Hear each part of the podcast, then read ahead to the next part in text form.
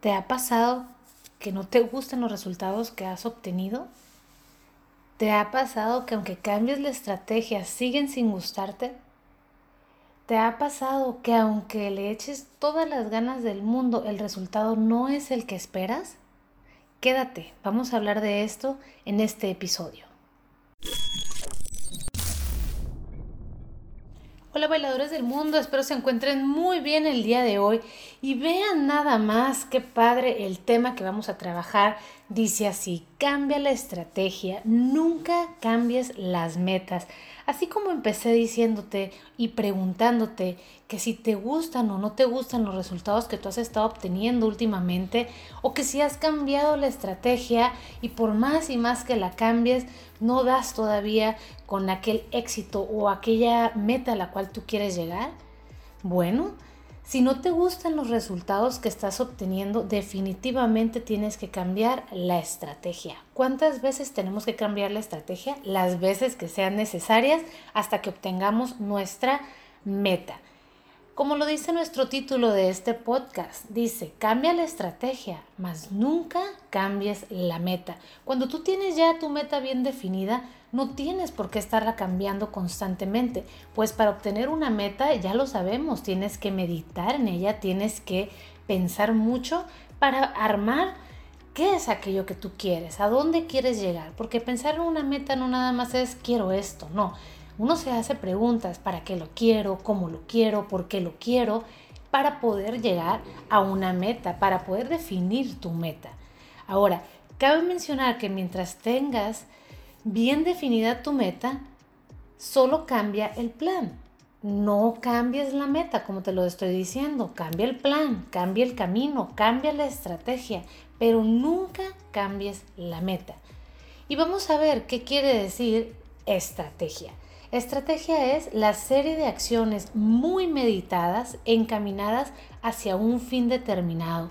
Aquí en este concepto tenemos una palabra clave, meditadas. Dice una serie de acciones muy meditadas. ¿Y qué quiere decir meditadas?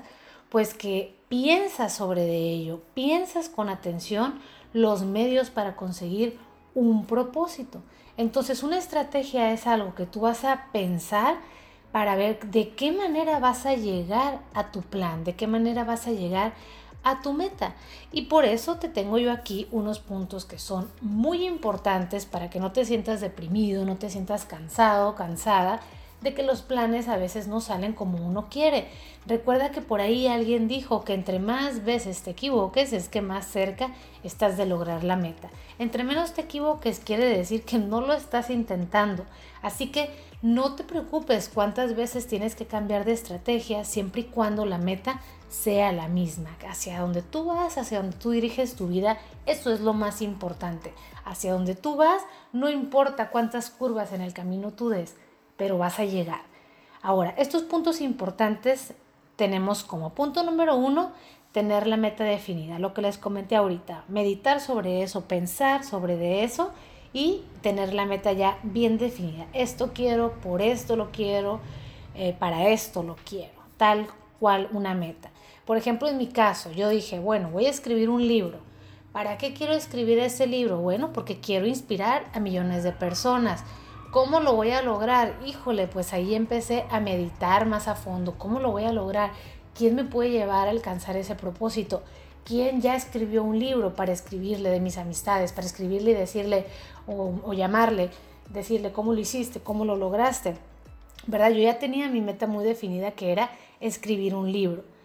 El punto número dos es meditar sobre cómo llegar, que ese es el punto que te estoy diciendo. Pensé en cómo le voy a decir a mis amigos, cómo lo lograron, qué escribieron, cuántas páginas, las editoriales, bueno, etcétera. Todos los detalles. Estuve meditando, estuve creando un plan para lograr finalmente llegar a mi meta. Ahora, el paso número tres es entrar en acción. No nada más nos vamos a quedar con meditar, es muy hermoso, ah, esto salió, esto, en tu mente tú ya tienes todo el plan resuelto. Sin embargo, en la vida cotidiana no hay nada, no tenemos nada palpable. Para poder entrar en acción es que ya vamos a ir buscando algo palpable totalmente, algo que tus sentidos puedan tocar, puedan oler, puedan ver. porque la meditación es algo que solo existe en tu mente, no está, no es palpable físicamente, sin embargo es palpable mentalmente. Pero cuando entramos en acción, entonces nosotros podemos tocarlo, podemos verlo, podemos ir midiendo nuestros resultados. Y entonces nuestro punto número cuatro es evaluar constantemente el proceso. ¿Qué proceso? Bueno, de todas las, los puntos que tú dijiste que ibas a realizar, en el cómo voy a llegar. A lo mejor, por, el, por ejemplo, en el caso que te estoy dando yo de mi libro, de mi libro, perdón, busqué a un amigo que yo supe, justo que estaba yo terminando mi, mi meta en mi mente, vi que un amiguito publicó que él había por fin escrito su libro, bla, bla, bla. Inmediatamente me contacté con él, me platicó su experiencia. De pronto le marqué a otro amigo que él ya también tenía su libro, entonces cómo lo hiciste, qué editorial, y empecé a investigar. Y empecé a entrar en acción. Y entonces fui adentrando, fui adentrando, ya saben, la ley de la atracción me fue llevando a un lugar, a otro y a otro, hasta que dije, voy a empezar con mi libro. Yo ya tenía algunos textos por ahí, pero no lo había condensado todo para un libro como tal.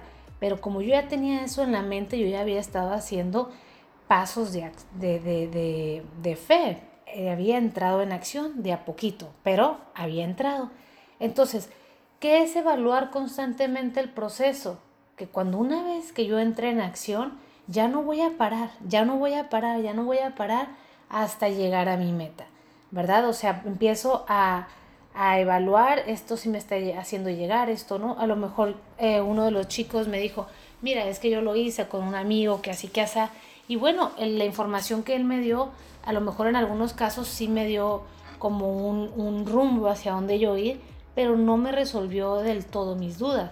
Entonces, ese, esa opción yo la descarté. Estoy evaluando, estoy viendo con qué sí me quedo, qué sí me sirve para poder llegar a la meta que yo quiero llegar. En el punto número 5 tenemos que dice así, en caso de no gustarte el resultado que estás obteniendo, cambia la, la estrategia. ¿Qué es lo que yo te estoy diciendo? Por ejemplo, este amiguito que me dijo, mira que yo lo hice así, yo lo hice así, bueno, no me gustó, dije, bueno, si lo hago de esta manera yo siento que no voy a llegar rápido al, al plazo que me di para lograr mi meta. Sin embargo, como lo evalué, dije, híjole, esto no, esto lo descarto y me quedo con esto y sigo investigando, pero porque lo estoy evaluando y estoy evaluando que si eso que yo estoy investigando, que si ese plan de acción que yo ya estoy tomando me va a llevar o no a la meta a la cual yo estoy eh, enfocada en lograr.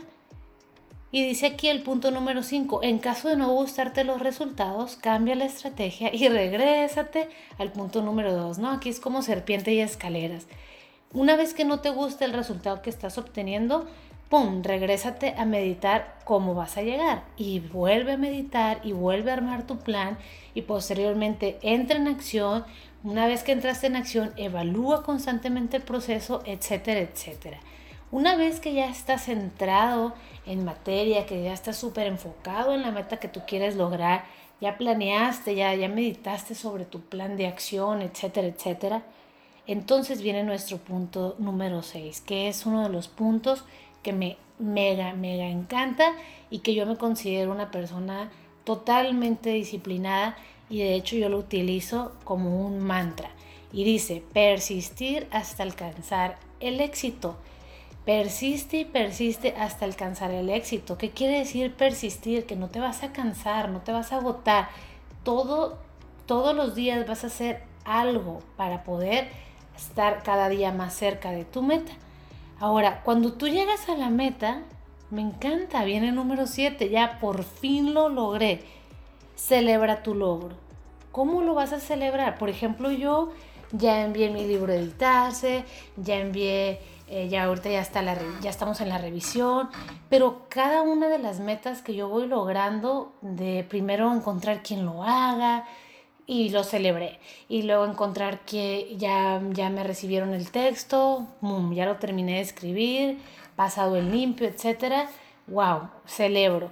Después ya me dijeron que aceptado, celebro y luego ya que ahora que una entrevista que tengo que dar para todo lo que es rueda de prensa, etcétera, etcétera, lo celebro, porque quiero celebrar aunque sean los pequeños logros, no es celebrar hasta que llegas totalmente a tu meta, porque en el proceso va a haber pequeñas metas.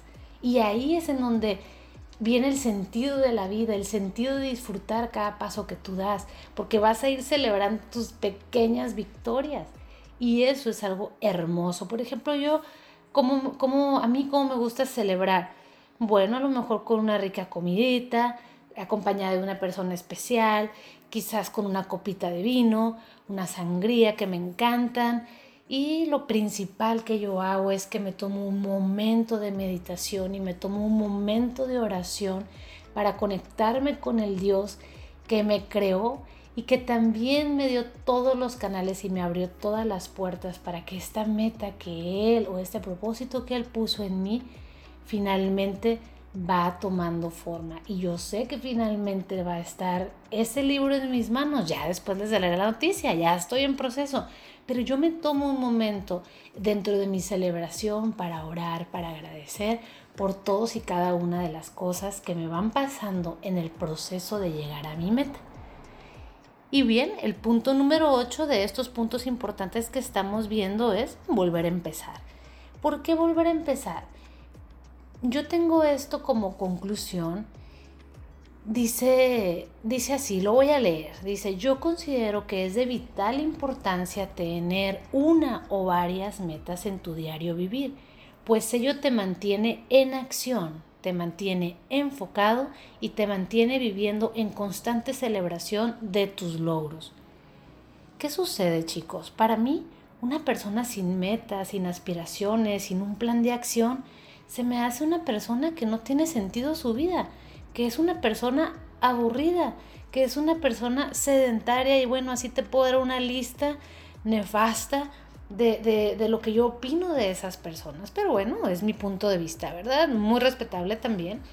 Pero yo no veo una persona que no tenga una meta, por pequeña que sea, porque a veces somos muy criticadas las personas emprendedoras, sobre todo porque las demás personas piensan que nuestras únicas metas son la libertad financiera, la, el éxito empresarial, los negocios, etcétera, etcétera. Sin embargo, hay tantísimas cosas por las que nosotros podemos tener metas. Por ejemplo, a lo mejor tú quieres tener más conexión con Dios, trabajar más tu espiritualidad, o puedes tener metas de pareja, de, de, que haya más conexión con tu pareja, de que sean más amorosos, de que quizás vayan de viaje.